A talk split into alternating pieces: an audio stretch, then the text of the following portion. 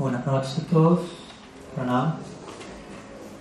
Aquellos conectados online al mismo tiempo, muchas gracias por la, invitación. Nuevamente muy, feliz, muy honrado de poder estar visitando Bogotá una vez más y en una ocasión tan auspiciosa comenzando nuestra visita, la ocasión de celebrar la aparición de Srila Bhaktivinoda Maharaj, inaugurando nuestro ciclo, o como Kriparam Prabhu lo presentó, nuestro festival de Harikata, lo cual es un título que aprecié mucho, ya que Harikata es de por sí todo un festival, muy importante acostumbrarnos a concebir el verdadero festival es, es Harikata, es hablar acerca de Hari, ya que Hari en sí mismo es un festival. Un festival de belleza, es un festival de cualidades, es un desfile de un encanto tras otro, así es descrito en Shastra una y otra vez.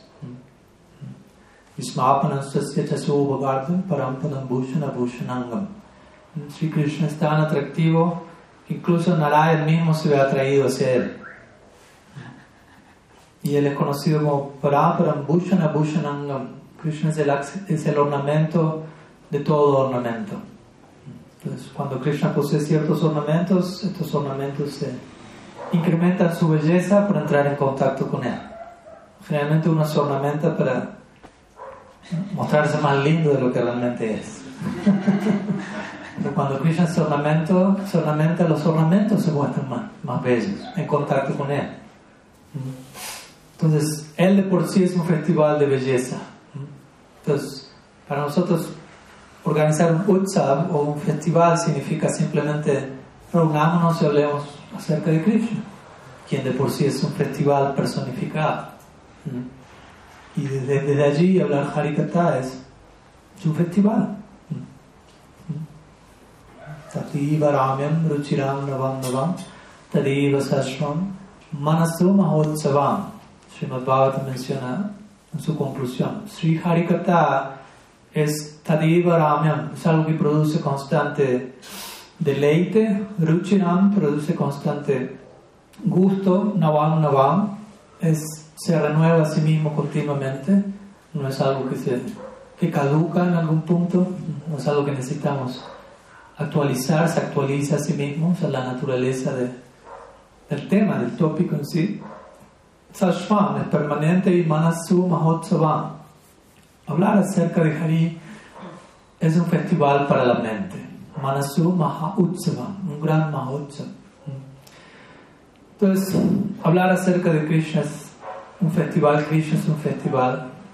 Por lo tanto, estamos celebrando un festival de Harikata y hablar acerca de los representantes de Sri Hari es un festival y hoy estamos eh, celebrando esa ocasión, celebrando la aparición de uno de los queridos Harijanas. Harijan significa aquellos que pertenecen a Hari, las personas de los de Hari, por decirlo así, aquellos que, que se encuentran muy cerca de él. Entonces esta es una de las tantas categorías de Harikata. Harikata puede ser hablar acerca de Hari, hablar de la forma de Hari, del nombre de Hari, cualidades, pasatiempos, asociados, sirvientes. Entonces hoy nos encontramos abocados a esa, a esa categoría, si se quiere, de Harikata. Vamos a mencionar las glorias de los sadhus, la gloria, y la gloria del principio de Sri Guru en particular. Entonces, Hoy estamos celebrando la Virbhav o Festival de Aparición de Srila Bhaktivinoda Vishnu Maharaj, quien es una personalidad muy, muy querida en lo personal. He tenido la fortuna de, tener su asociación ya desde hace más de no sé, 15 años por lo menos.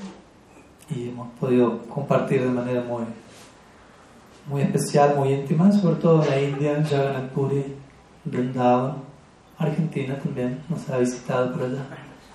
Eh, pero sobre todo en, Sridham hemos podido compartir hasta el año pasado que tuve la chance de, asociarme con él también. Y, y especialmente para aquellos que son discípulos de Srila Vishnu Maharaj hoy presentes aquí, sé que hay algunos, algunos de ustedes aquí.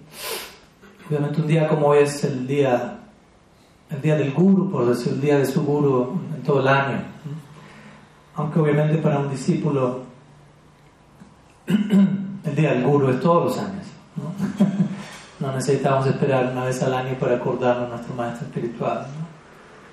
Idealmente cada día, cada momento tiene el potencial de, de ser dedicado a aquella persona que, que le ha regalado nuestra vida otro, otra proyección, otra, otra profundidad, otro alcance, otra dimensión.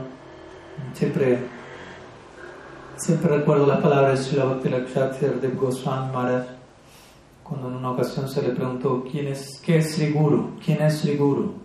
Y Sri Guru, respondió brillantemente, Sri Guru es tu propio potencial apareciendo delante tuyo. Esa fue la respuesta. me parece una respuesta genial, porque es una respuesta obviamente totalmente cierta, pero también es una respuesta que inmediatamente nos compromete a nosotros pues yo tengo delante mío a alguien que representa todo aquello en lo que yo podría convertirme. Es un recordatorio constante de a dónde puedo llegar. ¿no? Que ojalá no se vuelva una neurosis ese recordatorio. ¿no? no llegué, no llegué, todavía no estoy allí. No es la idea. Sino un amoroso recordatorio de no, no te conformes, no te limites a verte en sí mismo en este tamaño, pensando que solamente eres lo que en este momento el lente mental, el lente de los prejuicios adquiridos, el lente de los samskaras de vida tras vida te hacen pensar que eres, sino que muchísimo más en términos de potencial podemos ser. Entonces el guru es aquella figura que llega a nuestra vida a mostrarnos, puede ser todo esto. Pero igual es una situación comprometedora. Constantemente tener un espejo delante mío que refleja mi, máximo potencial, lo cual es hermoso, pero hay que saberlo sobrellevar, pero inmediatamente habla de, ok, el guru es el máximo potencial apareciendo en nuestra vida y, de vuelta refleja, bueno, yo como discípulo, ¿qué debo hacer para alcanzar ese potencial? Entonces, en esta definición de Sri Maharaj inmediatamente le está hablando quién es el guru, pero quién debería ser discípulo también qué es lo que el discípulo recibe de Guru y qué hacer con eso. Porque obviamente es, hermoso, podemos decir Gurudev ki ya es 108 veces y no deberíamos cansarnos de eso. Y cantar la gloria de, de Srila Gurudev, sus cualidades, todo lo que hemos recibido. Pero luego viene la siguiente pregunta que es, ¿qué estoy haciendo con eso? De vuelta, no para sentirnos mal, simplemente para preguntarnos, ¿tengo que hacer algo con eso? Si alguien me da un regalo, el regalo más valioso que puede llegar a mi vida, y lo recibí y llegó a mí, ¿qué, hago ahora con eso? O puedo decir a la persona, gracias por el regalo, gracias por el regalo, gracias, pero en un punto tengo que hacer algo con el regalo, aparte de decir gracias por el regalo. ¿no? Quizás empieza diciendo gracias por el regalo, pero luego, ¿qué hago con eso? Y de vuelta, no es un regalo que simplemente es una, es una chaqueta o algo, gracias por el regalo, listo. Ya hice lo que tenía que hacer con el regalo. Próximo regalo. no, no, no es el caso. ¿no? en este caso, como digo, como discípulos somos invitados a, a celebrar la aparición de Srila Gurudev continuamente en nuestros corazones. Allí, allí es donde se celebra el verdadero Mahotsav. ¿No? Es, obviamente, hermosas flores, hermoso Putpanjali, hermoso arte, pero si todo eso no, no se está, el festival no está aconteciendo en nuestros corazones, todo esto es mera formalidad. Entonces, esto idealmente está reflejando levemente todo lo que, todo lo que está floreciendo en nuestros corazones, en nuestras mentes. Son, recordatorios externos, utipana, estímulos para verdaderas celebraciones dentro. Siempre recuerdo cuando también Siddha Maharaj se encontraba en Bhagavasar Gaudiya Mat con su Gurudev Srila Prabhupada Bhakti Siddhanta Saraswati Thakur y era Gaur Entonces todos los devotos estaban celebrando en el templo, cantando, etc. Pero Srila Prabhupada Bhaktisiddhanta se encontraba en su cuarto. Eventualmente él iba, él iba a aparecer en escena, pero se encontraba en su cuarto. Y Srila Maharaj se encontraba sentado en la puerta del cuarto de Srila Maharaj, de Srila Prabhupada Bhaktisiddhanta, no con el resto del grupo. O sea, le preguntó, ¿pero qué estás haciendo aquí? No? La, la celebración es allá. ¿no? Y el señor del cuarto bautizante de Sarasvati dijo, no, las celebraciones ahí, ¿no? ahí, aquí, ¿no? en el corazón de Gurudev, ahí es donde Gurupurnima está. A mí no estoy negligenciando la otra celebración, pero allí está celebrándose el máximo nivel posible, el corazón del Vaishnava. Allí donde Mahaprabhu se encuentra más presente. La respuesta que Sila Siamara mismo recibió la primera vez que él llegó al templo y en el primer piso, en ese momento era una casa alquilada que tenía dos pisos. En la planta baja estaba la, estaba la deidad de Sri, Sriman Mahaprabhu en el altar. Y en el primer piso estaba el cuarto de Prabhupada Bhaktisiddhanta. Entonces la señora preguntó, ¿pero por qué el cuarto del Guru está por encima de la deidad? ¿No? Porque Mahaprabhu está en la planta baja y encima de él está el devoto, por decirlo así. Y el devoto que, respondió a esa pregunta le dijo, no, no, en la planta baja está Mahaprabhu y en, el primer piso, en el corazón de Gurudev está Mahaprabhu, mucho más presente incluso en el altar probablemente. Como queriendo establecer un punto, obviamente el Mahaprabhu en el altar es una exteriorización del Mahaprabhu en el corazón del sadhu. Es el principio de Srimurti. Srimurti significa la idea Krishna está capturado en el corazón del Vaishnava toma una forma externa para que no pueda servir y asistir el corazón de ese Vaishnava donde esa deidad se encuentra residiendo. Bhagavan menciona eso en el Bhagavatam, Sadhavo Hridayam Mayam, Sadhanam Hridayam Tvaham, Madanyaptina Janantinaham Divya Managapi. Dice, yo me encuentro en el corazón de mi devoto, mi devoto se encuentra en mi corazón.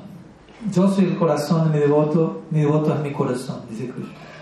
Yo no conozco a nadie aparte de él o ella, ellos no conocen a nadie aparte de mí. Conclusión, perdidamente enamorados. Esa es la meta del bhakti.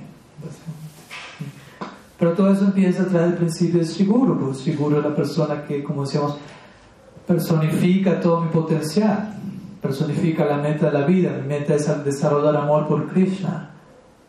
Y en Siguro encontramos una personificación de esa idea, que de otra manera puede sonar abstracto simplemente.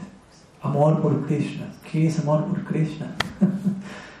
no necesito una muestra directa de él. Entonces, desde ahí que hoy se está celebrando todo ello, ¿no? me voy a concentrar quizás no tanto en la vida y obra de Sri Vishnu Maharaj, por decirlo así, sino más bien en el principio del Sri Guru y sobre todo en el principio del discípulo en relación a Sri con su permiso o sin su permiso. Entonces el evento es conocido también como Vyasa Puja, Sri Vyasa Puja. Sri Vyasa Puja, estamos puja adorando a, por decirlo así, el representante de Sri Vyasa Dev, que es como el, ¿cómo decirlo? El, modelo del rol de Sri Guru a través de glorificar y recordar sus, sus cualidades. Sri. La palabra Sri tiene que ver con muchas cosas, entre ellas cualidades, potencia, atributos. Entonces, Sri Vyasa Puja significa adorar, venerar, de vuelta, no formalmente, sino las cualidades, los atributos de, Sri Guru, el representante de Vyasa Entonces, Sri la desde allí viene el término Sri Vyasa Puja, Sri o Vyasa Sana. Vyasa Sana significa que Vyasa va a venir de los Himalayas, va a tomarse un vuelo a Bogotá y va a dar la clase, pero Vyasa Sana significa alguien que va a representar a Vyasadeva. Vyasa Puja, alguien que está representando a Vyasadeva. Eh, por ejemplo, Guru Purnim, hace poco celebramos Guru Purnim, es el día del Guru en general, pero ese es el día de advenimiento del Vyasadeva. Entonces, vuelta vemos la relación entre Vyasadeva y cómo Vyasadeva es como el prototipo del maestro espiritual. por decirlo así. Entonces, uno honra ese principio y honra Vyasi y Samasti. Vyasi significa los, cada una de aquellas figuras individuales que están representando este principio divino de Guru Tattva. Guru Tattva. El cual no es tan fácil de comprender, Guru Tattva. Los tatuas más complejos. Una ocasión alguien le preguntó a Silasya Maharaj, ¿Guru Tattva es ¿El Guru, Guru Vishnu Tattva o Jiva Tattva? ¿El Guru es Bhagavan o es una, una Jiva? ¿No? ¿A cuál de estas dos categorías pertenece? Porque escuchamos el Guru Krishna en un sentido, pero en un sentido también Kintu Prabhurja Priya Jiva Tasya. Pero Sakshat Harid Vina Samasa. O sea, él directamente Bhagavan, pero es el más querido sirviente de Bhagavan. Entonces, ¿es Bhagavan o es Jiva? Y si la Siyama respondió, Guru Guru Tattva. no es Vishnu Tattva, no es Jiva Tattva, es Guru Tattva. Es una combinación de ambos muy particular. Entonces, hoy estamos celebrando dicho principio, Sri Vyasa Puja. Y como digo, para que la celebración sea completa, es importante, para que la ecuación sea completa, es importante introducir el principio del de Sisya. ¿no? Sisya en sánscrito significa discípulo. No puede haber guru sin discípulo. Así no puede haber discípulos sin guru. O sea, yo no puedo ser maestro. Yo le digo, yo soy maestro de matemática. ¿Cuántos alumnos tengo? Nunca tuve un solo alumno. ¿Qué tan maestro es esa persona? Soy profesor de arquitectura, enseño arquitectura. ¿Cuántas clases dio? ¿Cuántas más? Ninguna. Depende de tener estudiantes para usted poder denominarse como maestro y viceversa. Si yo digo, yo soy estudiante de arquitectura, ¿quién es tu maestro? Yo nunca tuve un maestro. Estudio por mí mismo arquitectura, estoy por construir mi, primer edificio. Va a terminar hasta las rejas de esa persona. Primero hay que, aprender cómo se hace eso debidamente. Entonces, cuando hablamos de guru, automáticamente hablamos de discípulo. No, no puede haber uno sin el otro. ¿Me explico? Entonces voy a tratar de concentrarme en ese principio. Muchas veces hablamos de guru parampara, pero técnicamente la expresión es guru sisya parampara. No solamente la sucesión de maestros, sino maestro-discípulo. Maestro-discípulo. Y vamos a hablar también de cómo, obviamente, Sri Guru es el discípulo ejemplar. Y un discípulo ejemplar naturalmente se vuelve Sri Guru. Más allá de, conceder iniciación formal o no. En última instancia, el principio de Guru y de discípulo, un punto termina siendo sinónimos. Interesantemente. El Guru es el mejor discípulo. Y el mejor discípulo naturalmente va a generar ese tipo de inspiración en otros como digo, podemos enfocarnos en el principio del seguro de tantas partes, de tantas direcciones, pero considero que una de las maneras de glorificar a Srila Gurudev de la mejor forma es reflexionando acerca de nuestro deber como discípulos. Esa es una de las mejores formas de glorificar a Sri Guru. Y no solo es Jai Gurudev, Jai Gurudev, Jai Gurudev, cuando vamos a hablar de nuestro rol como discípulos, Jai Gurudev, Jai Gurudev, Jai ¿Por qué se espera de nosotros como decir, Jai Gurudev? en el nombre de glorificar al Guru podemos estar siendo evasivos con nuestro rol como discípulos. Todo puede pasar. Uno puede sobre glorificar al Guru como una manera que externamente se ve muy linda. Para no, no preguntarme a mí mismo, ¿y yo qué? ¿Qué se espera de mí? Porque si la Gurudev esté dando tanta gracia, algo tan increíble, no significa que no se espere nada de nosotros. Mi Guru Maharaj siempre gusta describir la ecuación es 50% y 50%. 50% el guru, 50% el discípulo. ¿no? Obviamente no es que uno va a sentir, estoy poniendo la mitad de la ecuación yo. pero, pero Gurudev no, no va a venir a decirte, no, yo doy el 100%, así que tú no tienes que hacer nada. Nomás quédate quietito y pasivo y yo hago todo el trabajo. No, suena muy de espíritu de dedicación de parte de uno. Usted tan misericordioso y su gracia lo hace todo, yo no necesito hacer nada. Así que me voy a relajar por su misericordia. prepárese para la misericordia de Buda en la forma de un castigo. Entonces, y una de las mejores maneras de entender esto es analizando, ok, Gurudev Kijae, pero como Gurudev es a sí mismo un discípulo. O sea, si Guru nunca se va a considerar a sí mismo Guru. No, en su abhiman, en su autoconsideración, yo soy Guru. Más bien se están ocupando, quien sea que esté desenvolviéndose en ese servicio, lo está haciendo en servicio, es un servicio. ¿no? Diksha Guru, Siksha Guru, es un servicio, no es, ok, ahora voy a recibir servicio. No tiene nada que ver con recibir servicio de nadie. ¿no? el verdadero guru es el que está sirviendo más a todos. Es expandir el área de servicio, expandir la dedicación. Ah, siempre una vez vino esa idea a mi mente, dijo, me vino la idea que ser guru significa permanecer como discípulo, pero desde otro lugar, desde otro asiento, por decirlo así, de otro puesto. Pero no es que dejó de ser discípulo esa persona. No, es que ahora que viene un asiento más grande, un aguinaldo más grande, una dosis de ki ya es más extensa por día, ahora ya no soy discípulo. No, todo lo contrario. Para sobrevivir a eso, tengo que volverme más discípulo. Me acuerdo que hace unos años Shila Tulanando Maharaj diría, cada vez que yo acepto un discípulo, en realidad yo no siento que estoy aceptando un discípulo. Yo estoy aceptando, estoy viendo que mi Gurudev Shila Prabhupada me compromete aún más en su servicio enviándome nuevas almas para yo cuidar. Entonces, en lugar de sentir que estoy aceptando un discípulo, estoy, aceptando más a Srila Prabhupada a través de cada una de esas personas. Entonces, en lugar de aceptar más discípulos, estoy aceptando más a mi guru. En otras palabras, yo me estoy volviendo más discípulo. ¿Te entiendes la idea? en ningún momento se termina pensando, ah, cada vez soy más guru, cada vez soy más discípulo. Es el precio a pagar, esa es la única manera en la que uno puede llevar a cabo semejante servicio. Entonces, el punto es que la Gurudev es un sirviente, vive en el espíritu de discípulo. Aunque por fuera tenga que comportarse o desenvolverse por momentos de forma que parece Simhaguru en las palabras de Prabhupada Y uno puede confundir por qué habla tan fuerte. ¿Quién se cree que es ese Señor? Pero uno tiene que ir más allá de la forma y lograr apreciar cuál es el espíritu interno de la persona.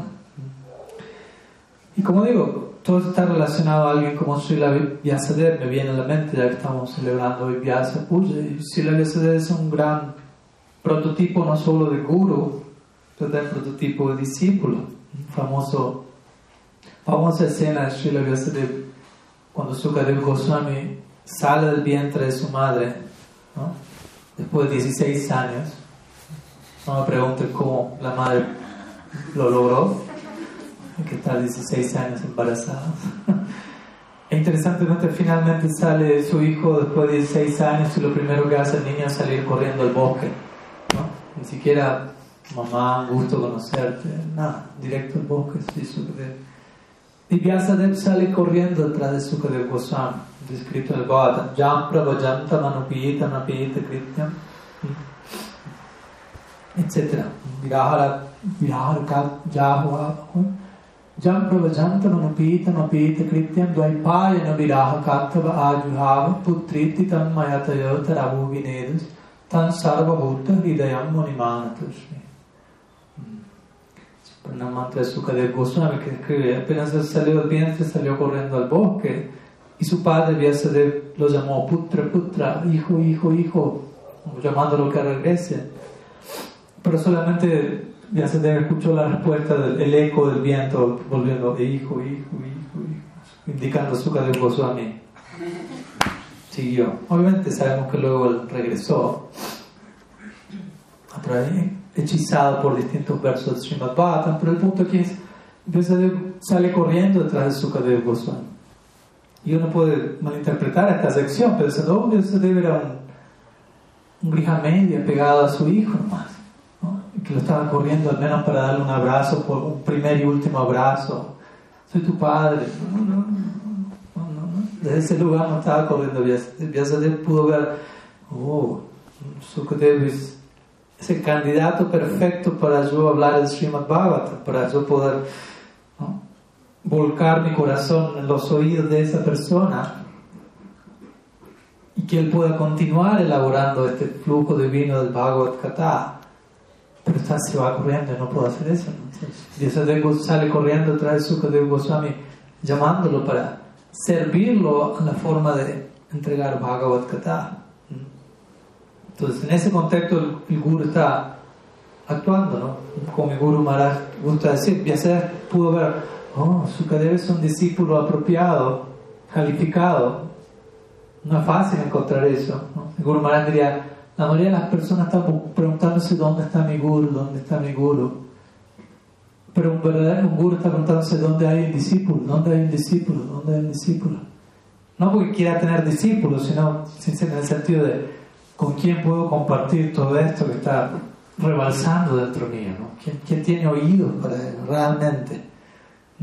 Pero un Bhaktisiddhanta diría eso cuando alguien llegaba donde él diría, yo no te pido nada, pero te pido una cosa, y esa única cosa son, dame tus oídos, nada más.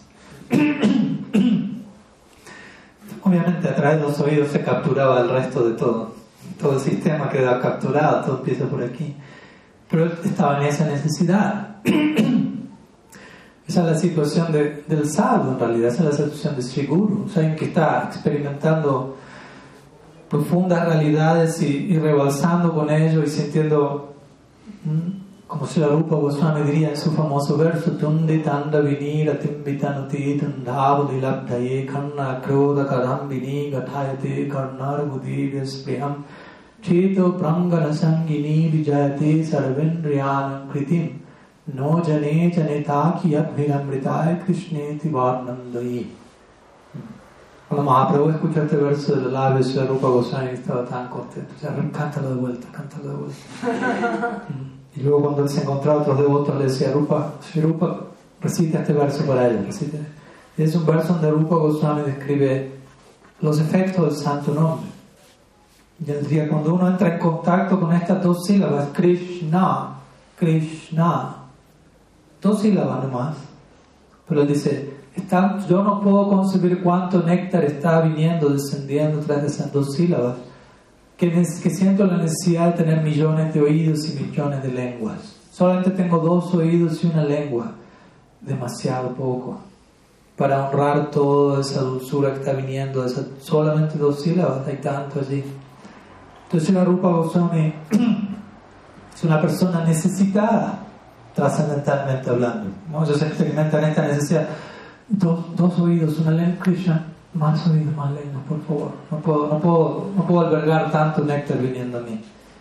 Entonces, el guru es una persona necesitada, mi guru el guru es una persona desesperada.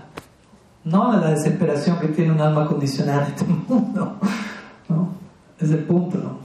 Una persona iluminada está desesperada de otro lugar. Hay, una necesidad tan grande en su corazón de, de, hacer algo con todo lo que le está llenando, que le está rebalsando.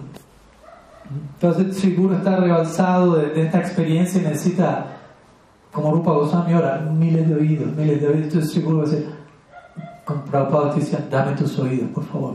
Tengo, déjame usar tus oídos como extensiones de mis dos oídos. ¿no? Y de esa manera Ah, un alivio cuando él recibe oyente sincero, por decirlo así. Entonces, en ese lugar, Vyasadeva Goswami corrió, eh, Sukadev, si la Vyasadeva corrió detrás de Sukadev Goswami, tratando de servir Bhagavad Gita, tratando de extender lo que estaba llenándolo él mismo. Entonces, luego Sukadev Goswami, como sabemos, regresa al bosque, se la Vyasadeva instruye Srimad Bhagavatam a él entrega el conocimiento, Shastra Chakshu, Jnananjana y luego Premanjana. Homa Jnanan Timirandasya Jnananjana. Jnananjana significa, Sri Gurudev entrega el ungüento, la salvia de, del conocimiento revelado. Y cuando uno sabe qué hacer con ese conocimiento, eventualmente Premanjana, Bhakti, Premanjana Churita Bhakti Vilochanena, Prabhupada. Hay otro ungüento luego. Estos ungüentos no se consiguen en lo ibasar. vienen desde otro lado.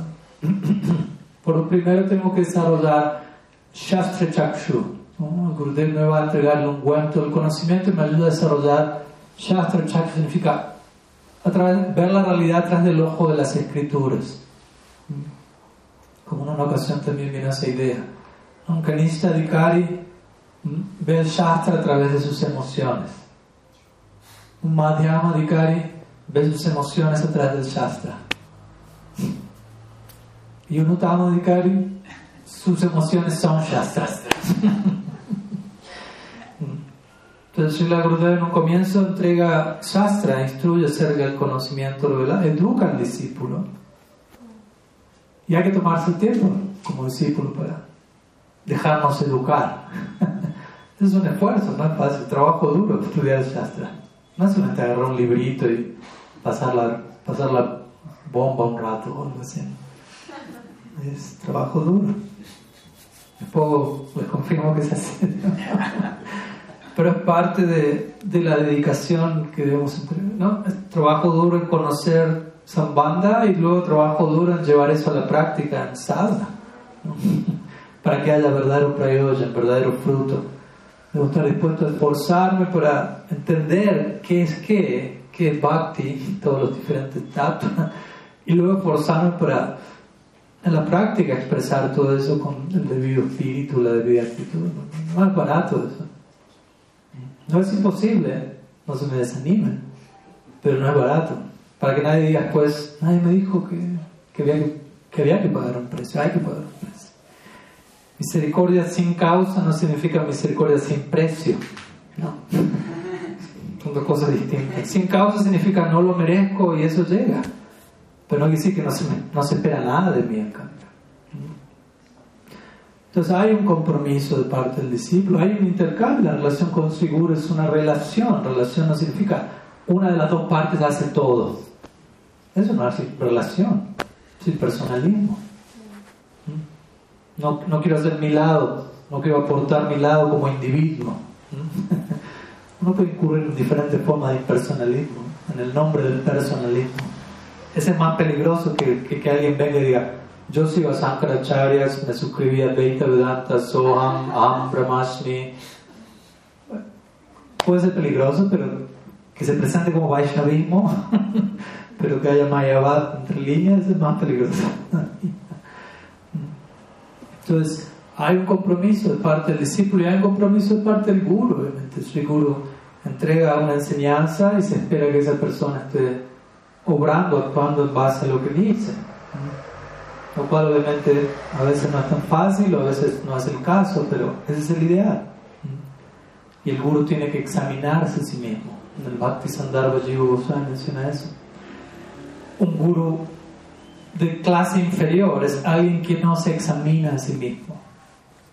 O puede también interpretarse alguien que no examina al estudiante, también puede significar alguien que no examina que no examina al estudiante como diciendo que está ansioso por tener discípulos nomás, así que no, no se preocupa por ver qué tan discípulos quieren ser sus discípulos. ¿no? Pero también que no se examina en sí mismo. ¿Qué tanto estoy practicando todo lo que les estoy diciendo a ustedes ahora, por decirlo así? Por día, quizás paso una hora, dos horas sentado en un asiento como este hablando a todos ustedes de estas cosas, pero después tengo 22 horas fuera de este asiento donde tengo que ver, preguntarme a mí mismo qué tanto estoy practicando lo que estoy diciendo esas dos horas por esa hora por día. Y ese es un buen porcentaje, ¿no? Una hora, dos horas hablando, 22 horas asegurándome que estoy practicando lo que estoy hablando. no, mitad y mitad. En este caso es buen tiempo para autoexaminarnos. Entonces, de esa manera el guru, ¿cómo se lo sé? se invierte a sí mismo, se vuelca por completo, se da a sí mismo por completo hacia, hacia un discípulo genuino. Entonces, naturalmente, lo que se espera de un discípulo es eso mismo. Si el guru está haciendo su parte, de vuelta, todo esto en el plano ideal de que cada cual está haciendo su parte. Si uno está dando enseñanza perfecta, ejemplo perfecto, compromiso profundo, uno recibir semejante cosa, ojalá que uno concluya, bueno, se espera algo similar de mi parte también.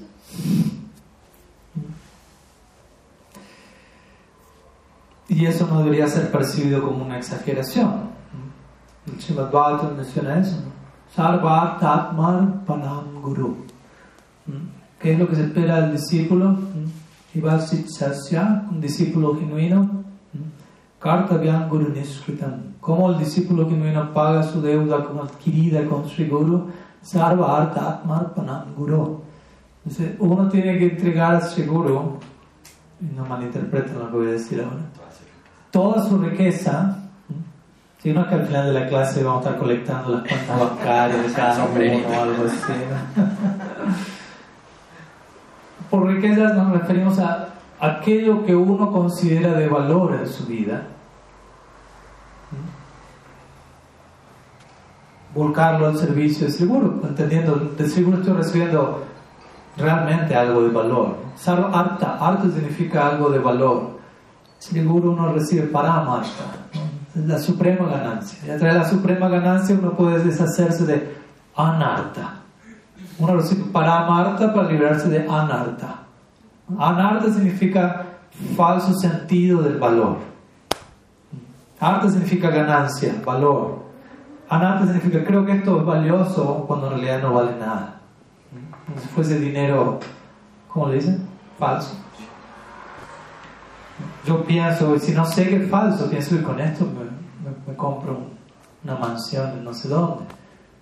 Pero cuando intento concretar el, intercambio, diciendo esto es falso, llaman a la policía y termino tras las rejas después de 10 minutos.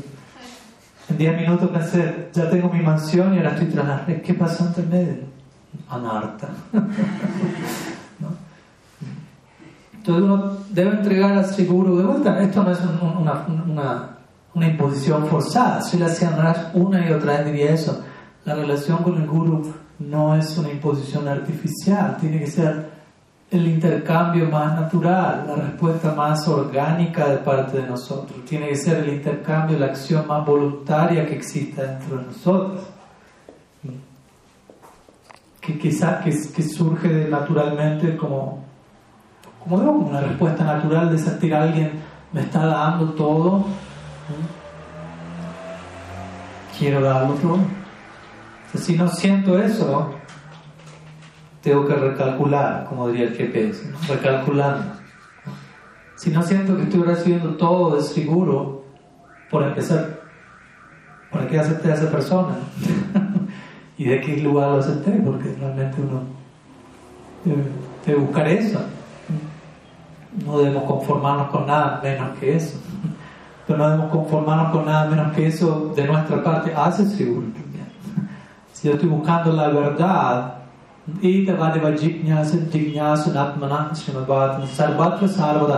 uno debe buscar indagar sinceramente en todas partes, todo tiempo, todo lugar, circunstancias. Bhattan describe el indagador de la verdad como alguien obsesionado con la verdad. No es como, bueno, hoy es domingo, vamos al templo, vamos a indagar sobre la verdad. ¿no? es un hobby de fin de semana, ¿no? indagar sobre la verdad. Después el resto de la semana voy a contramano de eso. No, es así. Tengo que estar dispuesto a pagar eso. Quiero la verdad y nada más que la verdad, como decimos. Pero también de vuelta, hay algo, debo darme en, esa, en la dirección de esa búsqueda. Y naturalmente, cierto, mi guru con, con su ejemplo, con su vida, me está dando nueva vida, nuevo sentido a mi vida. Cae maduro de manera natural, quiero dar mi vida en esa dirección. Entendiendo que esa persona no es alguien que tampoco va a tomar mi vida en un lugar explotativo o egoísta. ese es el punto que me inspira a dar mi vida. Que veo que la persona no es que va a ponerse mi vida en su bolsillo y, y va a hacer algo ahora con eso explotativamente.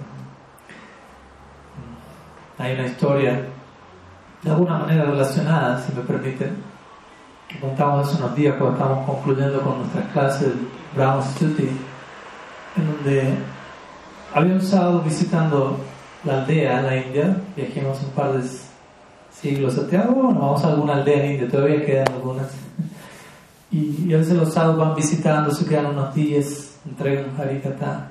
Y este sábado estaba presentando un punto bien interesante que figura al cierre de Brahma Stuti, donde Sukadev Goswami menciona Sé que es una píldora difícil de tragar, si necesitan agua, úsenla, no hay problema.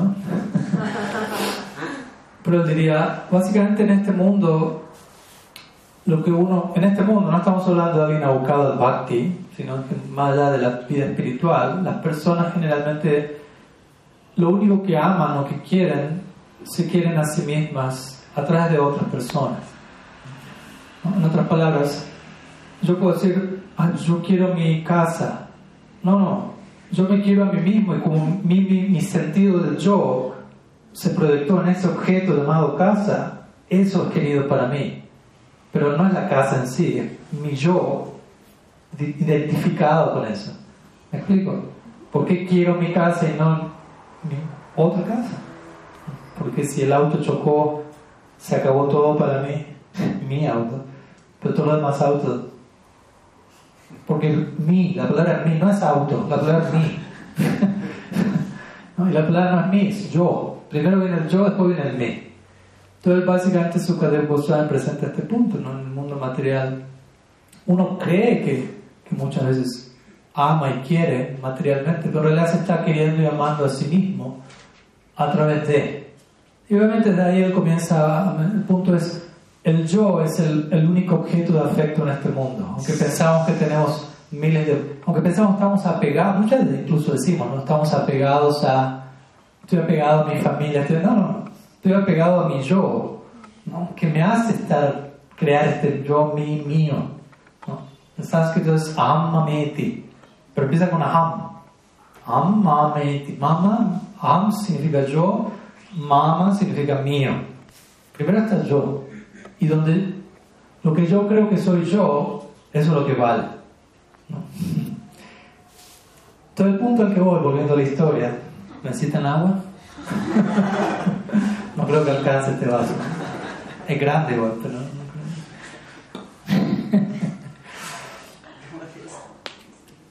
Entonces este sábado estaba presentando este punto y un muchacho le dice, pero ¿Por qué dice eso? O sea, yo amo tanto a mi familia, toda mi familia me quiere a mí. Y él le dice, le está tratando de vuelta de ir a un punto más profundo. te, voy a, te voy a dar una demostración práctica de esto. Ok. Entonces el sábado le dice, bueno, mañana haz esto. En tu casa, durante el almuerzo, haz que simula que te estás muriendo después de haber comido algo. Cállate al suelo, empieza a rodar y... Ah, ¿No? Pero antes de eso, ve al doctor de la aldea, dale 10 rupees, ¿no? Ahora no nada, en esa época era mucho. y dile que vaya a tu casa a tal hora y que cuando la familia pregunte, el doctor va a decir que está, dile que diga que está muerto. Entonces dijo, 10 rupees bastante, Entonces, el muchacho no entiende todo el plan, pero dice que vamos a hacerlo. Todo el otro día está comiendo, cae al suelo, empieza a retorcerse simular que muere, colapsa en el suelo y la familia empieza a llorar y a preocuparse. Entonces llaman al doctor, el doctor viene, lo examina, ¿no? Por un rato, hace el show, se no está muerto. Entonces toda la familia comienza a llorar y a lamentarse. Y el doctor dice, bueno, pero hay un sadhu aquí en la aldea, que es el sadhu que estuvo hablando previamente, y quizás él conozca alguna manera de traer a esta persona de regreso a la vida, más allá de la mera medicina. Sadhu pueden tener alguna especie de misticismo con respecto. Llámalo. Entonces, Sadhu viene y ve que el muchacho estaba ahí haciendo el papel como fue acordado, incluso salía espuma por la boca, la había ensayado bien. Entonces la familia desesperada le dice, por favor haga algo, tráigalo de regreso, ¿no? Y obviamente el muchacho estaba ahí despierto, vivo, escuchando todo, que parecía que estaba muerto. Entonces el sábado lo examina dice, mm, no, aparte, hay una, hay una sola manera de traerlo de regreso a la vida y es, conozco una fórmula mística en la que él puede volver a la vida, pero la única manera es que alguien esté dispuesto a sacrificar su vida por él. Entonces él regresa a la vida, pero la otra persona parte. Entonces comienza a preguntarle a la, familia, está entonces presente, la esposa, ¿está dispuesta a eso? No. Estoy embarazada justo ahora, no, La papá, la mamá, cada cual tenía alguna razón para... No, no, no. Como el punto al que voy es, cuando toca, está dispuesto a sacrificar su ser por, ah, ¿no? y así va pasando por toda la familia, nadie está dispuesto. Entonces Sao dice, bueno, si nadie está dispuesto a hacer este ejercicio, yo estoy dispuesto, dijo Sao. Yo voy a sacrificar mi vida por él. Y la familia dijo, sí, eso suena bien, suena como Está renunciante, no tiene casa, familia, no tiene mucho problema, cuenta bancaria, así que más sencilla el intercambio. Así que lo, lo aprobamos, lo aprobamos. Entonces Sao le dice al muchacho que vuelve a la vida, ¿no? Algo así, y el muchacho despierta habiendo escuchado toda esa secuencia, ¿no? Y en ese momento le dice, bueno, ahora el sábado le dice, bueno, yo te he dado mi vida y tú has despertado, ahora tú me tienes que dar algo cambio. Sí, ¿qué quieres dar? Dame tu vida, ven conmigo y acompáñame. Y el muchacho le dijo, sí, me voy contigo porque me he dado cuenta quién me ama verdaderamente, ¿no? Quién me ha dado un conocimiento que me... ¿no? Entonces, básicamente esa es la conclusión de, la historia, ¿no? El sadhu es nuestro verdadero verdadero amante del alma, ¿no? porque no es alguien que está pegado a su ser, sino que realmente está pegado. Porque el Bhagavatam dice, ok, estamos apegados al ser en la vida material por encima de todo, pero hay algo por encima de eso que es el ser del ser. Está el Atma, pero está el Paramatma o Superalma, ¿no? Krishna. Entonces los sadhus son aquellos que nos llevan en esa dirección. Entonces, en ese lugar, Srila Gurudev entrega ese regalo y interesantemente, como digo, el guru se mantiene como en el espíritu de estudiante para siempre, como Sukadev Goswami diría. Un famoso ejemplo, volviendo por un momento a Vyasadeva. Cuando Sukadev Goswami está hablando del Bhagavatam, recordemos, Vyasadeva le, enseñó el Bhagavatam a Sukadev Goswami. Sukadev Goswami le está hablando el Bhagavatam a Parikshit Maharaj. ¿Dónde está Vyasadeva allí? Está sentado al lado de ustedes en un asiento y escuchando su de ¿No? no es que ah, yo se lo enseñé a él, no tengo nada que aprender, yo soy el maestro. ¿Dónde está mi asiento más alto? ¿Qué hace él hablando? Yo debería darle, no, nada de eso. El está sentado en la audiencia escuchando el discurso de su estudiante, básicamente. No solo Vyasadeva, Narada Muni. Narada Muni es el guru de Vyasadeva. Nada Muni está escuchando un discurso, un discípulo de su discípulo. No, es que alguien está pensando, pero nosotros somos gurus, ¿qué, hacemos escuchando? Esa no es la mentalidad de un guru, desde mi punto. Eso es guru para amparar. todos se sienten discípulos. Cuando el Bhagavatam es invocado. Por eso somos gurus sisya para amparar. No es que están todos sentados, yo soy guru, no, yo soy guru, no, yo tengo que hablar, no, yo voy a dar la conferencia, yo soy el mayor cuando algo se revela desde arriba, como diría el Singha Maharaj, cuando los sabios hablan, los sabios escuchan. Entonces existe esa posibilidad también. Entonces, es importante empecemos a entender que escuchamos en términos de guru, es importante que nos acostumbremos a pensar en términos de discípulo. ¿no? Si alguien habla de guru, guru, guru, de, vuelta, que venga a nuestra mente la idea discípulo también. ese elemento está siempre allí. Vyasadeva, Sukadev, Sukadev, Vyasadeva, Narada Muni, ¿no? todas estas funciones están allí. El Bhagavata nos da ejemplos muy claros de guru, discípulo, una, una, y otra vez, una y otra vez. ¿no? Siendo el compilador de todos los Vedas, ¿no? tiene muchas razones para, para estar orgulloso. No, compilé todos los Vedas, soy Vyasadeva. Pero cuando terminó toda esa tarea, ¿cómo sintió él? Sintió, estoy frustrado todavía. No siento que fui exitoso en mi tarea. Y todo el mundo, pero tú hiciste esto, compilaste Veda, Purana, Upanishad, Mahabharata, Itiha. no, todavía hay algo en mí que... El punto es el... De vuelta no era alguien conformista, ¿no? No, ya hice todo eso, nadie me puede decir nada, ¿no? ¿Dónde están los Kijay, por favor? ya se decía, no, no, yo creo que hay algo más que se puede profundizar más. Y allí es donde obviamente sabemos, Narada Muni aparece en escena y finalmente él, compila el Srimad Bhagavatam. Él ya había presentado una edición del Bhagavatam Bhagavad Purana, pero luego viene la versión revisada con Samadhi de por medio, y esa versión la llamamos Srimad Bhagavatam. Previo a eso era Bhagavad Purana, ahora es Srimad Bhagavatam, Samadhi Bhashya. ¿no? Vyasa escribió ese libro en Samadhi, es el idioma del Srimad Bhagavatam. Bhagavatam no está escrito en sánscrito, está escrito en Samadhi. Entonces, si quieres entender el Bhagavatam, entonces, imagínate, vamos a, leer este, a estudiar esta obra. ¿En qué idioma está escrita? En trance. es el idioma. Entonces, la única manera de entenderlo es yo tengo que entrar en trance. Si un libro fue escrito en Samadhi, la única forma de entenderlo es entrando en Samadhi. Y esta es la invitación del Bhagavatam del primer verso. Satyam Param Dimahi. Dimahi. Imagina solamente meditar en la verdad suprema. Meditar significa samadhi. Samadhi. Dimahi. Samadhi. Samadhi significa Dimahi. Sam Dimahi. Dimahi, meditación, Sam, perfecta, completa. Samadhi. Siempre escuchamos estas ideas, no tratemos de interpretarlas de la manera más inferior posible. ¿no? Pero lo contrario. Ok, el Bhagavatam dice medita en la verdad suprema. ¿Cuál es la máxima expresión de meditación? No cuál es la, inferior, así ya me quedo ahí nomás. Al contrario.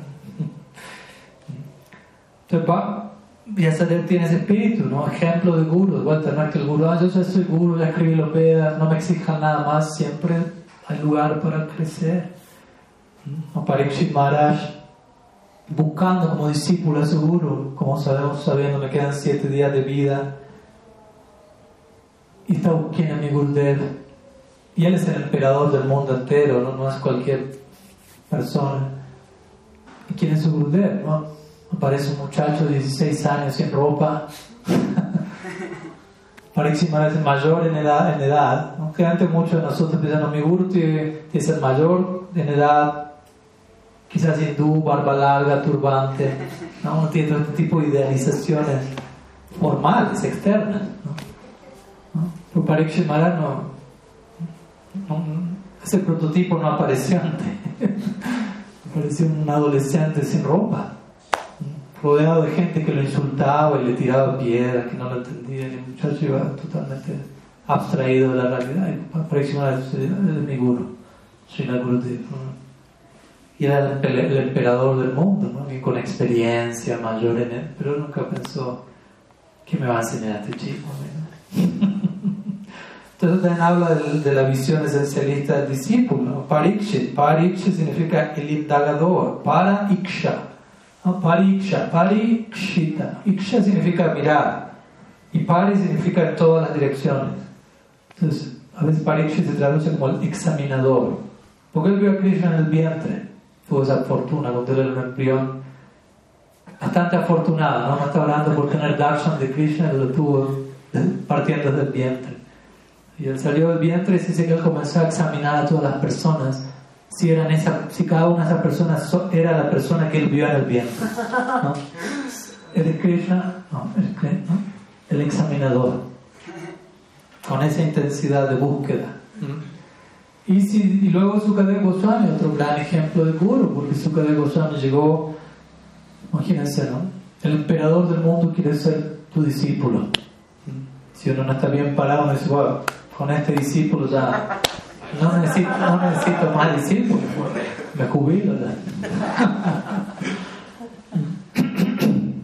Pero Sukadeva Goswami apareció de la nada ese día, Yadrik Chaya, el por su propia cuenta habló el Bhagavatam a Parikshit Maharaj. Y se dice que cuando terminó la narrativa del Bhagavatam, Parikshit eh, Sukadeva Goswami se levantó y se desapareció. Se entró en el bosque nuevamente. No que se quedó esperando la donación, la guirnalda, el quillay. Parikshit Maharaj está por partir, quizás me deja una herencia, su cuenta bancaria. Ni siquiera Sukadeva esperó que Parikshit fuese mordido por Takshaka, por la serpiente. Sukadeva Goswami partió antes. Paul también ya sabía, Simara está más allá de, de, cualquier mordedura de este mundo. Dejó a su discípulo listo, desapareció de escena. Entonces, bueno, eso muestra la integridad de, de ahí como guru. No es que da el discurso de una, de una semana ininterrumpida y luego ahora se queda para recibir los frutos de, de eso. Amor al anonimato. Vemos como el Bhagavatam, uno estudia el Bhagavatam atentamente, se da cuántos ejemplos claros nos da el Bhagavatam, tanto de guru como de discípulo, guru como discípulo. Y nosotros, como digo, tenemos que celebrar la posibilidad de ser discípulos. En las escrituras es interesante, pero los versos principales que nos hablan de Sri Guru, hay varios, pero tres me vienen a la mente. Los tres versos que hablan principalmente sobre quién es Sri Guru, los tres versos hablan sobre quién es un discípulo. Y los tres versos hablan más sobre qué es un discípulo que sobre las cualidades del Guru. ¿Cuáles son esos versos? Ayúdame, 50 por 50%, 60%. ¿De dónde sea? ¿O de si me acuerdo? Tadvidi. Bueno, es eso. Ok, entonces es uno de los tres versos. ¿También? No, no. Entonces este verso es uno, Bhagavad Gita dice, Lo primero que dice son las la cualidades del discípulo. Pranipad pariprashna seva. ¿no? Entrega, humildad, seva. Parikshati te jnanam jnanina tattva darshana. La última línea dice las atributos del guru. Jnanina, el guru es jnani y es tattva darshan. Significa el guru conoce el shastra en teoría y es un vidente de la verdad. En otras palabras, tiene realización de lo que conoce. No solo conoce, sino que ve. Una, la última línea sobre el guru, las tres primeras sobre el discípulo. Interesante. Otro verso, Srimad Bhagavatam, Tashmat Guru Prapadyata. Brahmani, Upa, Sa, Masraya. Entonces otro verso, prácticamente son similares todos estos versos. Este verso dice, si uno quiere, uno debe rendirse a Uttaman. De inmediato empieza a hablar del atributo del discípulo. Esa persona debe estar indagando seriamente en la dirección del bien más elevado. Y luego dice Sati Parecha Nishnatam Brahmani. El guru debe ser experto en el Sabda, en conocimiento revelado y debe tener realización de Bhagavan. Siempre se mencionan esos dos puntos, conocimiento y realización. Pero siempre se empieza hablando del discípulo. Y un tercer verso que es del Montaka Upanishad, que prácticamente dice la misma idea. Tad Obigachet Samit Panisrotriam Brahmanishtam. Tad Vijnanartam. Si uno está buscando la más elevada verdad, debe rendirse un guru. Samit. Y debe acercarse portando la madera para el sacrificio, que implica disposición al, al sacrificio. Y luego Shrotriam Brahmanishtam, las últimas tres palabras.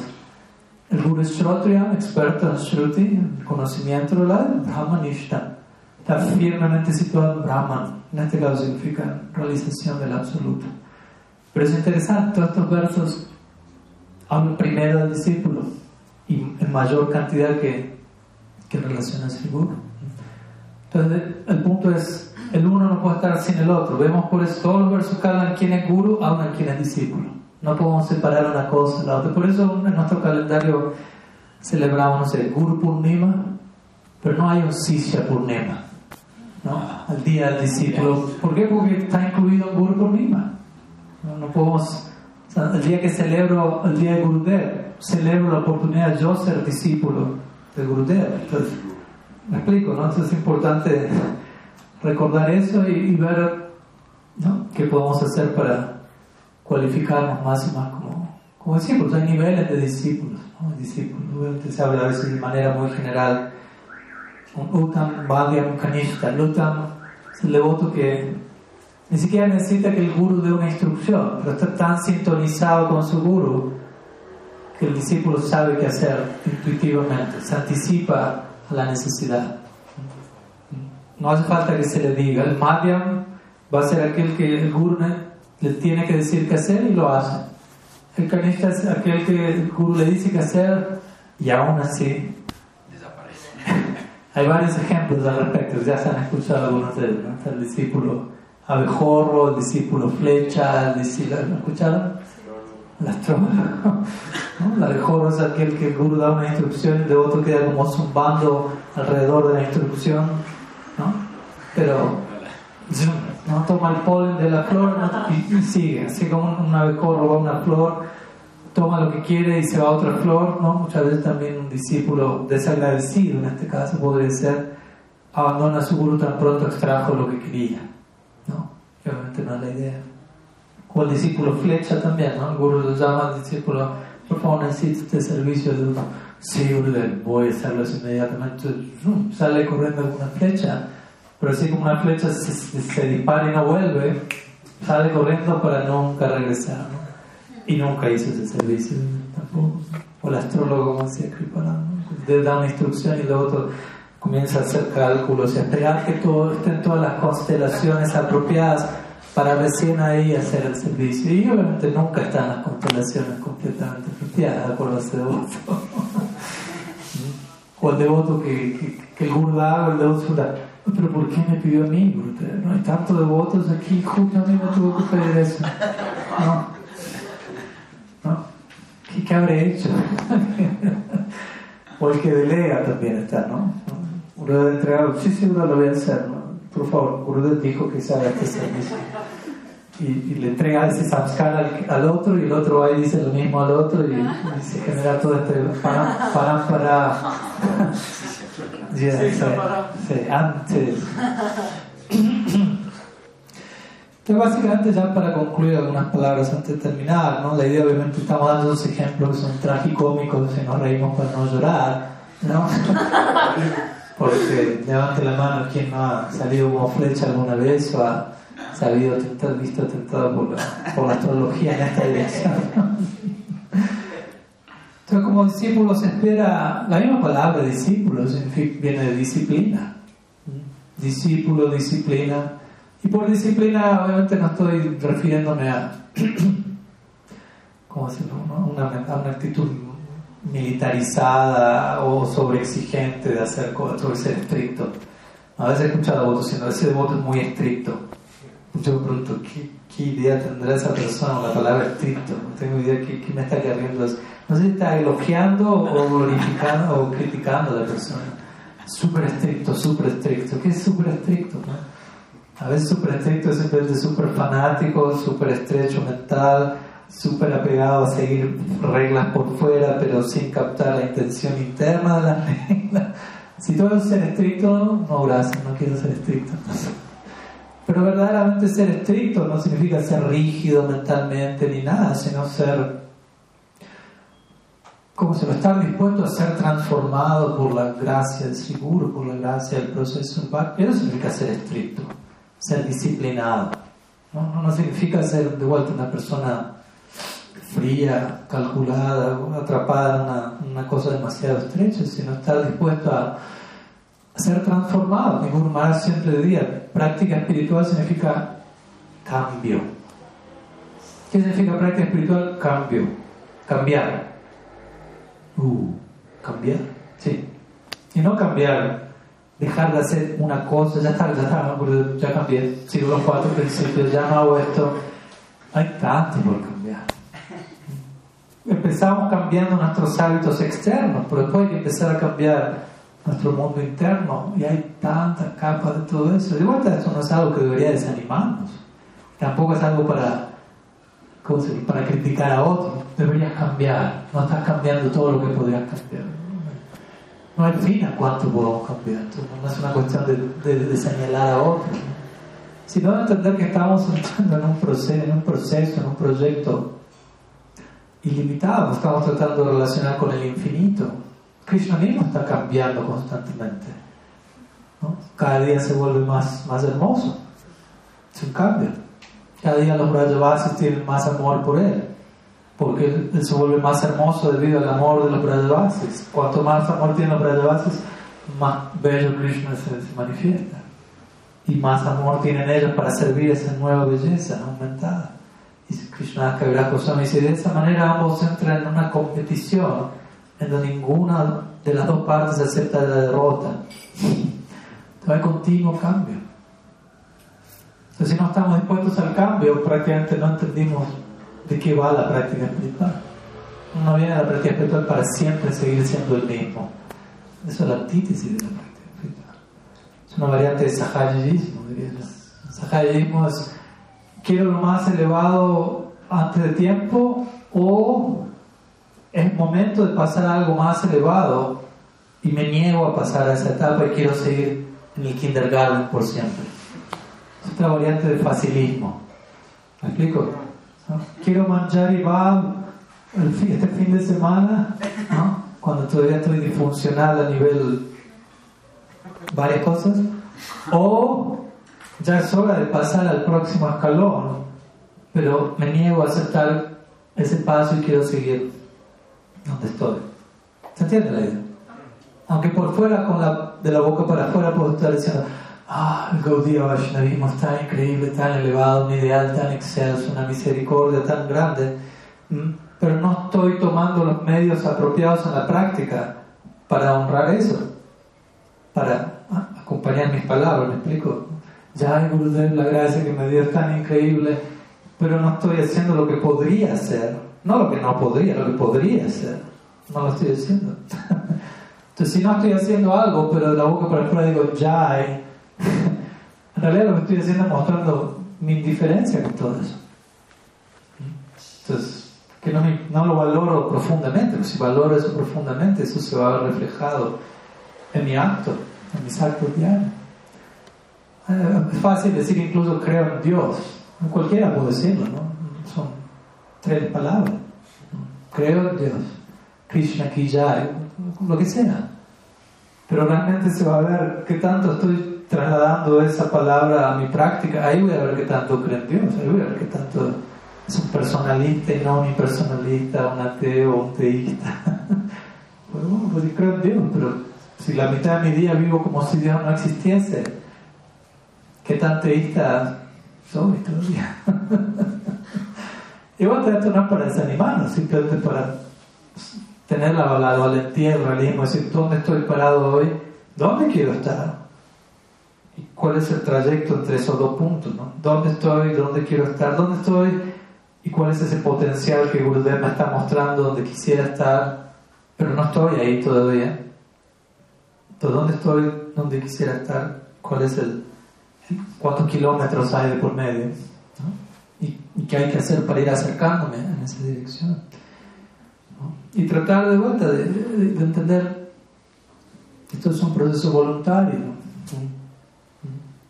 Hay un contrato firmado entre guru y discípulo, ¿no? aunque no haya papeles y firma de por medio, pero internamente hay un compromiso, que el guru está dispuesto a poner su parte. Y Krishna llega a nosotros a través de Guru. Y Krishna es famoso por no poner presión. En un sentido, Krishna dice el Gita, Yatamam Prabhadete Tam En la medida que alguien se acerca a mí, yo me acerco.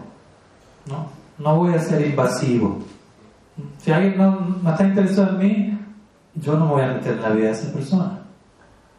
Porque no está interesado. Cualquier tipo de relación que alguien quiera conmigo, yo proporciono eso. ¿Se entiende? Entonces no pone presión. Entonces si uno como discípulo dice, yo quiero nomás estar satisfecho pudiendo terminar de cantar mis rondas por día, llegando al número, nada más, está bien con eso. ¿Ok? Krishna va a decir, tatasco. Que así sea. ¿Quieres esa satisfacción? Te la proporciona. Pero uno es el que está estableciendo el estándar, de acuerdo al propio apetito de uno.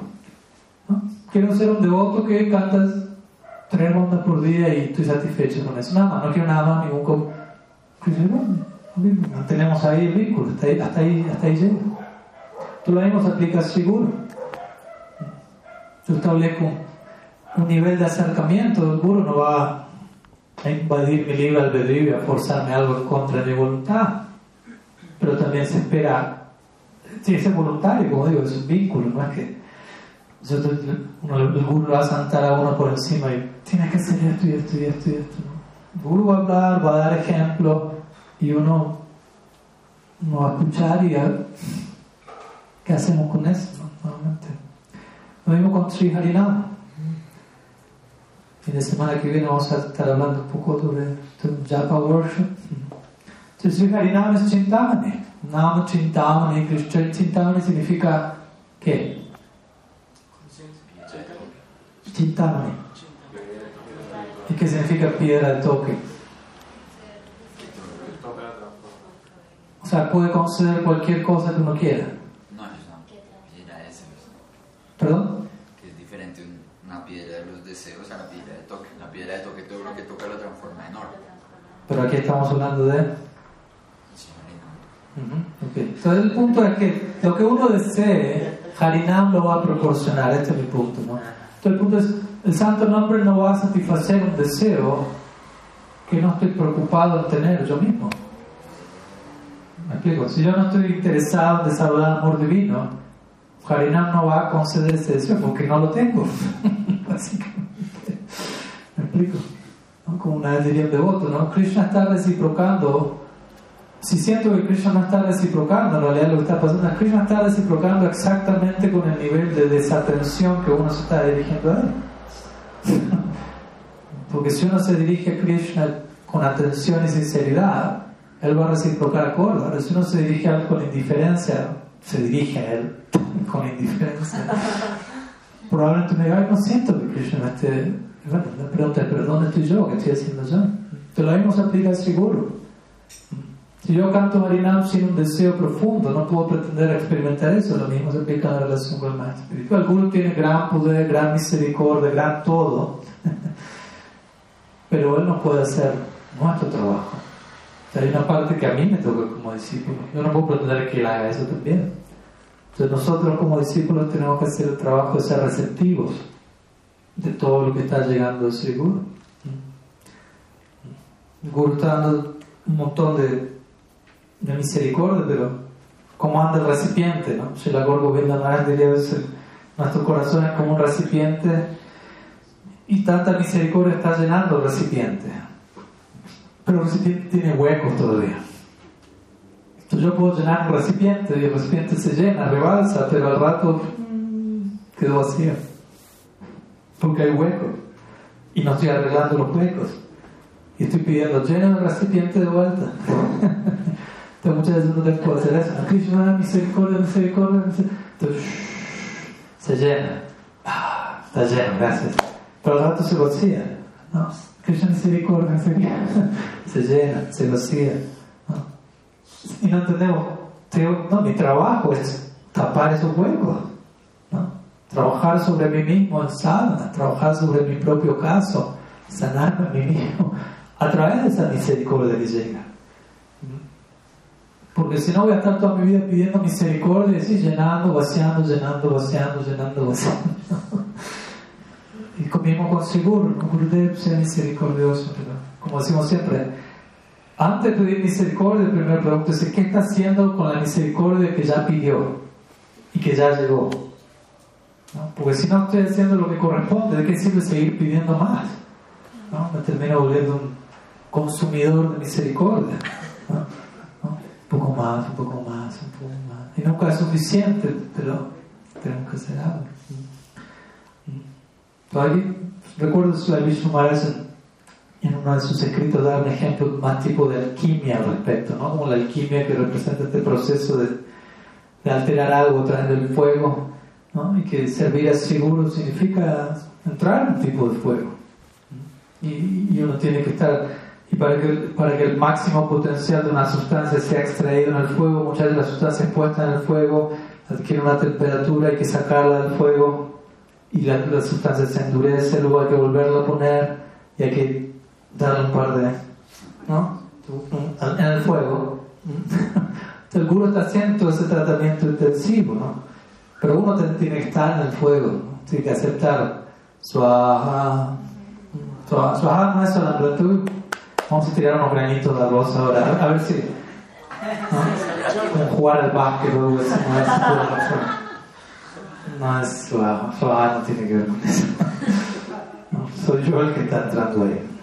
Soy yo el que debería apuntar, a ver si estoy apuntando bien al, al fuego de la autoentrega. ¿no? No es un juego divertido, a ver si encajo los granitos de arroz. Entonces debemos ser puestos a prueba, ¿no? El fuego tiene que ver con eso también. Yo no debería estar feliz, quiero incrementar mi condición de servicio en la Gurudev. Todas las pruebas que vengan para mostrarme dónde estoy parado, bienvenidas sean. Y muchas veces voy a fallar en esas pruebas y eso me va a ayudar a ser más consciente. Oh, puedo cambiar aquí, puedo mejorar aquí. No, no, no pensar, estoy mal en esto, hice mal esto, sino puedo mejorar esto. Uno elige darle una perspectiva positiva o no a todo. Pero es importante sanamente estar siempre ahondando en cómo puedo incrementar mi, mi condición, mi acercamiento de servicios Sri Gurudev. Vishrambena Guru Seva diría Rupa Goswami. Debemos desarrollar un vínculo de confianza, amistad con Sri Gurudev. Si la Vishnu diría eso también, diría, da el ejemplo del padre con el hijo, ¿no? Los primeros cinco años, el papá, la mamá le van a dar todos los gustos al niño. Y el niño va a llorar cuando no tiene algo y llega todo. Después de los, de los 5 a los 10 años, ahí empieza el, ajuste de tuercas. Porque se le, da todo, se le dan todos los gustos siempre, el niño se vuelve un monstruo, básicamente. Y en la segunda mitad vienen los ajustes. Y si todo eso estuvo en su lugar, luego de esos periodos, la relación entre el niño y los padres va a ser, va a haber un tipo de amistad allí siguen siendo los padres, pero hay una amistad, hay una confianza. Algo así debería ocurrir con el guru también, dijo. En un comienzo, la relación con su guru, el Gurudev va, va a dar y va a dar, y no, como un bebé ahí como tomando, tomando, ¿no? pero un punto empieza a la hora de, bueno, lava los platos, ¿no? ¿No? Al niño, los padres así, ¿puedes lavar? No, no, no, solamente quiero que recibir, no, no, no, así no funcionan las cosas, ahora te toca a ti un poco y ajustar aquí. No, eso no estuvo tan bien y uno va a patalear.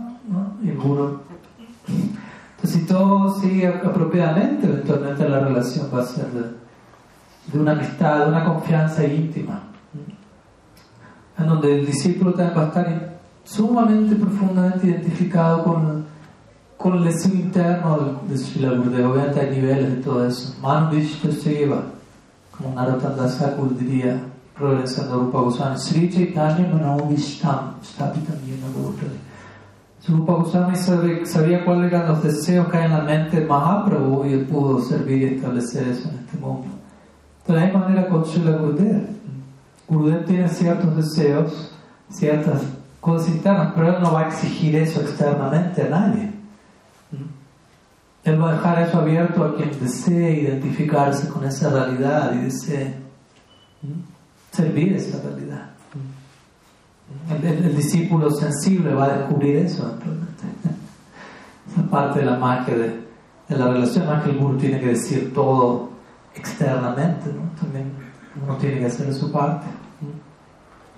Que básicamente ese es el punto que quería compartir hoy, en, en el servicio de la Vishnu Maharaj y, nuestro Parampara Guru Sisya Parampara como digo, muchas, muchas increíbles secciones del Shastra hablando de las glorias de Sri Guru. Y, quizás tenemos la fortuna de que nuestro Gurudev sea una gran personalidad, pero como si no importa incluso si su Gurudev es un Uttam, Uttamadikari, Mahabhagavat, Paramahansa, uh, no sé, Nityasiddha, Yugacharya, ¿no? los otros, hay diferentes formas si usted no está haciendo su parte como discípulo, no importa demasiado que tan elevado sea su guru. O más bien, cuanto más elevado es su guru, cuanto menos usted hace su parte como discípulo, más vergonzosa la situación. y como digo, ¿no? muchas veces el, pronunciar los cuatro vientos, mi guru ser esto, mi guru ser esto, Muchas veces puedo tener haciendo un mecanismo vacío para yo no hacer mi 50% como discípulo. Eso no tiene que ser muy. ¿No? Como Gurudev es tan ultra, ultra que él puede hacer el 108%. Yo no necesito hacer nada. ¿no? Eso no es glorificar al Guru. Entonces, un día como hoy, como digo, no solamente estamos celebrando el principio de Sri Guru, Guru Puja, Vyasa Puja, pero también el principio de Sisya, ¿no? el discípulo, todo lo que debido a todo lo que es la Gurudev es todo lo que yo puedo llegar a ser como discípulo. Y desde ese lugar comprometernos naturalmente, que eso conmueva nuestro corazón y tratar de, de, darle a Sri Guru el lugar más profundo en nuestro corazón. Sanatana Goswami diría, Gupayet Guru Ratmana, Gupayet Divatamishtam, Gupayet Chaniyamantram, Gupayet Nijamalikam. Interesante verso, dice, esconde a tu Guru, dice, esconde a tu Istadev, esconde a tu Malika y esconde a tu mantra. Mediante esconde a tu guru no significa que si él viene lo, lo encierra en un cuarto y lo secuestra. ¿Dónde está el guru del.? No sé. Yo estoy siguiendo Sanatan Goswami no, no, hay que tomar literalmente todo ese aspecto del secreto. Esconde a tu guru significa darle la sección más recóndita de tu corazón y alberga todo el ejemplo que le entrega en tu vida y trata de relacionarte con eso del lugar más profundo posible. Entonces, en ese lugar, hoy hemos intentado compartir algo, ojalá arrojar alguna luz sobre el principio de Guru Tattva, pero también el principio de Sisya Tattva, que en un punto es inseparable en servicio a Sri Bhakti Vishnu Maharaj, cuyo sagrado día de aparición estamos celebrando hoy. Y no sé si tenemos, si hay alguna pregunta antes de que terminemos, alguna consulta, lo que quieran consultar, compartir sobre el tema idealmente relacionado a lo que estamos hablando hoy. ¿Cuál es el verso que usted mencionó ahorita en sánscrito? De, de Ajá. ¿Cómo, cómo, cómo el, el inicio de? Gopayet. Gopayet con Y-E-D. Gurur Atmana, etc. Aparece en el Haribhakti Vilas. ¿Y a qué se refiere con esconder el mantra? Aquel mantra no es algo para. No es algo para. Exacto, no es algo para hacer un show externo, básicamente, ¿no? Sino que es algo para cultivar confidencialmente, ¿no? El Istad es lo mismo, ¿no? No, es, o sea, no, contempla, pero todo eso es algo que, que debe ser con lo que uno se debe relacionar de un lugar discreto, profundo, ¿no? no, exponerlo excesivamente por fuera, de manera que, sí, de vuelta uno termina usando al guru como una excusa para no hacer su parte como discípulo.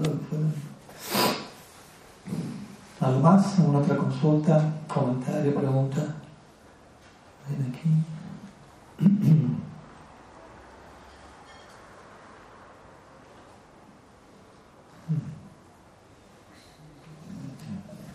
Aquí saludos más que.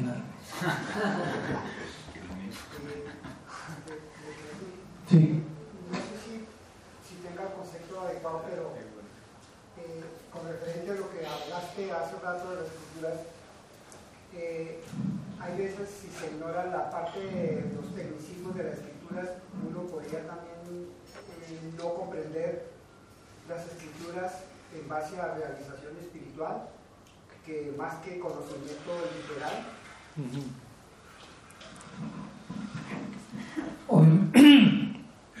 Obviamente cuando hablamos de estudiar o conocer las escrituras, uh,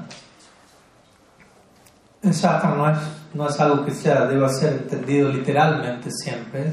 por eso la importancia de que uno, uno aborde el estudio del shastra bajo la guía de, de del sadhu, porque uno puede ir al shastra hacer un juego de palabras del Shastra, no crea un desastre. ¿no? ¿No? Porque, porque, uno puede, uno puede no, uno puede, el otro día estaba pensando, ¿no? a veces, varias veces, a veces, algunos devotos de Maharaj, ¿qué me recomienda leer? Y yo pensaba, primero deberían estar preguntando otra cosa. Antes de preguntar qué Shastra estudiar, la primera pregunta es, cómo estudiar el Shastra. Porque tú necesitas el libro, pero si no, no entiendo cómo abordar el Shastra, de qué lugar, cómo entender elementos que hay, puede haber relativos en el Shastra, cosas que hay que tener en consideración del tiempo, lugar y circunstancia en el que se habla en Shastra, detalles culturales, elementos que fueron hablados miles de años atrás y cómo esa misma esencia se aplica en los tiempos actuales, qué es relativo, qué es absoluto. hay demasiado, ¿no? Si yo voy directo al libro y hago copy-paste y tomo todo literalmente, puedo hacer un desastre, literalmente. puedo leer el Bhagavad Gita y pensar, tengo que matar a mi familia. Puedo volver un asesino serial. O sea, el creador de la bomba atómica se inspiró en el Bhagavad Gita. Se dice cuando la primera bomba atómica explotó, él cita un verso del capítulo 11, donde Krishna dice, yo soy el tiempo que todo lo devora y he venido aquí para destruir todo. Entonces, imagínense, no puede. Sin parar, parar, hay varias posibilidades allí. Entonces, y lo peor es, y, eso pasa, si uno aborda el Shastra, o sea, cuando uno se, dirige a textos religiosos, espirituales y estos conceptos absolutos, si uno no tiene la sinceridad y la guía apropiada, uno puede terminar justificando las peores cosas en la historia de la humanidad en el nombre de lo más elevado. Y eso es lo que hemos visto en la historia de la humanidad. Muchas de las peores aberraciones existentes son en el nombre de Dios, en el nombre de esto, en el nombre de aquello. Es delicado manejar conceptos absolutos, profundos. Si uno tiene la madurez, la humildad, no termina justificando lo injustificable. Y obviamente hay muchas secciones en el Shastra en las que también es importante tener cierto conocimiento de, del idioma original en el que fueron hablados, o al menos que la persona que nos instruye al respecto nos ayude a entender. Pues a veces en las traducciones hay cosas que, que se pierden, nos guste o no. Y, de vuelta hay, hay secciones del que se hablan directamente, Mukhya Briti, Gauna Briti, Lakshan Briti, Vyanjana Briti, hay diferentes formas, niveles de significado en las escrituras. Significado directo, Sí, Krishna dice que ríndete a mí, ¿entiendes? Sí, literal, interpretativo y esotérico, podríamos decir. Guru Maharaj lo expresa en esos términos. Que más o menos es la visión del Kanishta, Madhya y Yuta, respectivamente. ¿No? Literal, por ejemplo, el Bhagavad Gita hay un verso que dice: Lo que es el día para el sabio es la noche para la persona ignorante. Entonces, uno puede tomar eso en diferentes niveles. Un nivel literal es literal el día del sabio, el, horario del día en el que él está despierto, es la noche de la otra persona. El sabio está despierto con volante, por decirlo así. El no sabio está durmiendo, recuperándose de la emborrachada de la noche previa. Por dar un ejemplo. Es un entendimiento literal de ese verso. Un entendimiento literal, interpretativo de ese mismo verso es noche y día, se refiere a, lo que uno está despierto y consciente y a lo que uno está dormido o inconsciente. Entonces el sabio está despierto a una realidad en la que el, el no sabio no está despierto. ¿Se entiende? Y en un nivel esotérico uno podría decir, bueno, este verso está describiendo ah, en, el, lila de Shishira de Krishna, el comienzo del día, literalmente en el lila, el Nishanta lila, de las 3.36 a las 6 a.m., cuando Shirada está despertando junto a Sri Krishna en Nikunja, es el comienzo del día, pero para ella es el comienzo de la noche porque se tiene que separar de Sri Krishna. Entonces ella entra en la pura, ¿no? en la noche de la separación, en plena luz del día. Entonces uno puede darle al mismo verso una interpretación literal, interpretativa o esotérica. y igual uno tiene que saber diferenciar todo eso, por eso uno no puede malinterpretar. Y Krishna dice en el Bhagavad Gita, Paroksham Priyam. Dice, Paroksham Vada Rishaya, Paroksham Mamachada Dice, los sabios utilizan Parokshabad. Parokshabad significa lenguaje indirecto, el cual especialmente se encuentra presente en Madhurya Rasa. Todo es sugerido y directo, no se dice nada directamente. Y que dice, me gusta mucho el lenguaje indirecto. Paroksham Mamachada Paroksham significa indirecto, y directo significa, estoy diciendo que no, pero realmente estoy diciendo que sí. Estoy, no como cuando, tantos momentos donde cuando Krishna invita a Sri Radha en un lila y ella decir no, no, no. Pero ese no, no, no significa sí, sí, sí. ¿no? En, el, lenguaje indirecto del, del, amor romántico, por dar un ejemplo. Entonces uno tiene que, que, aprender esos códigos para entender en realidad qué significa eso. Entonces depende de qué Shastra uno está abordando. ¿no? Si uno está abordando raza Shastra, hay cierto lenguaje libros acerca de Tatua Siddhanta, va a haber otro tipo de lenguaje. Pero eso yo creo que es importante uno preguntarse, ¿eso antes de qué libro leer? cómo leer. Y antes de cómo leer, quizás contar, ¿debo leer? Mi Guru Maharaj por veces dijo, ciertas personas no deberían leer. Todavía. Porque no saben cómo leer. O sea, no es que no saben leer, pero agarran el libro y van a entender cualquier cosa. Y después van a mal interpretar y representar erróneamente la tradición. Entonces, antes de ellos ir al libro directo, deben escuchar de alguien que les explique qué realmente el libro está diciendo para que no se vuelvan un peligro público en el nombre del Shastra. Algunas personas no deben leer. Otras personas deben leer, pero deben entender cómo aproximarse al Shastra. El Shastra no es un libro.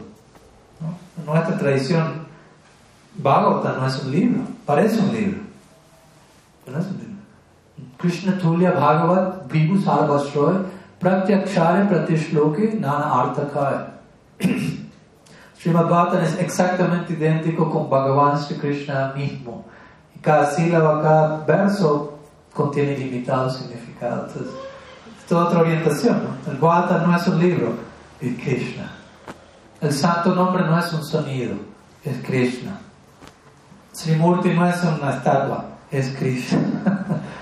Pero hay que entender todo eso también para tener un acercamiento apropiado. Ok, parece el momento de concluir la, la.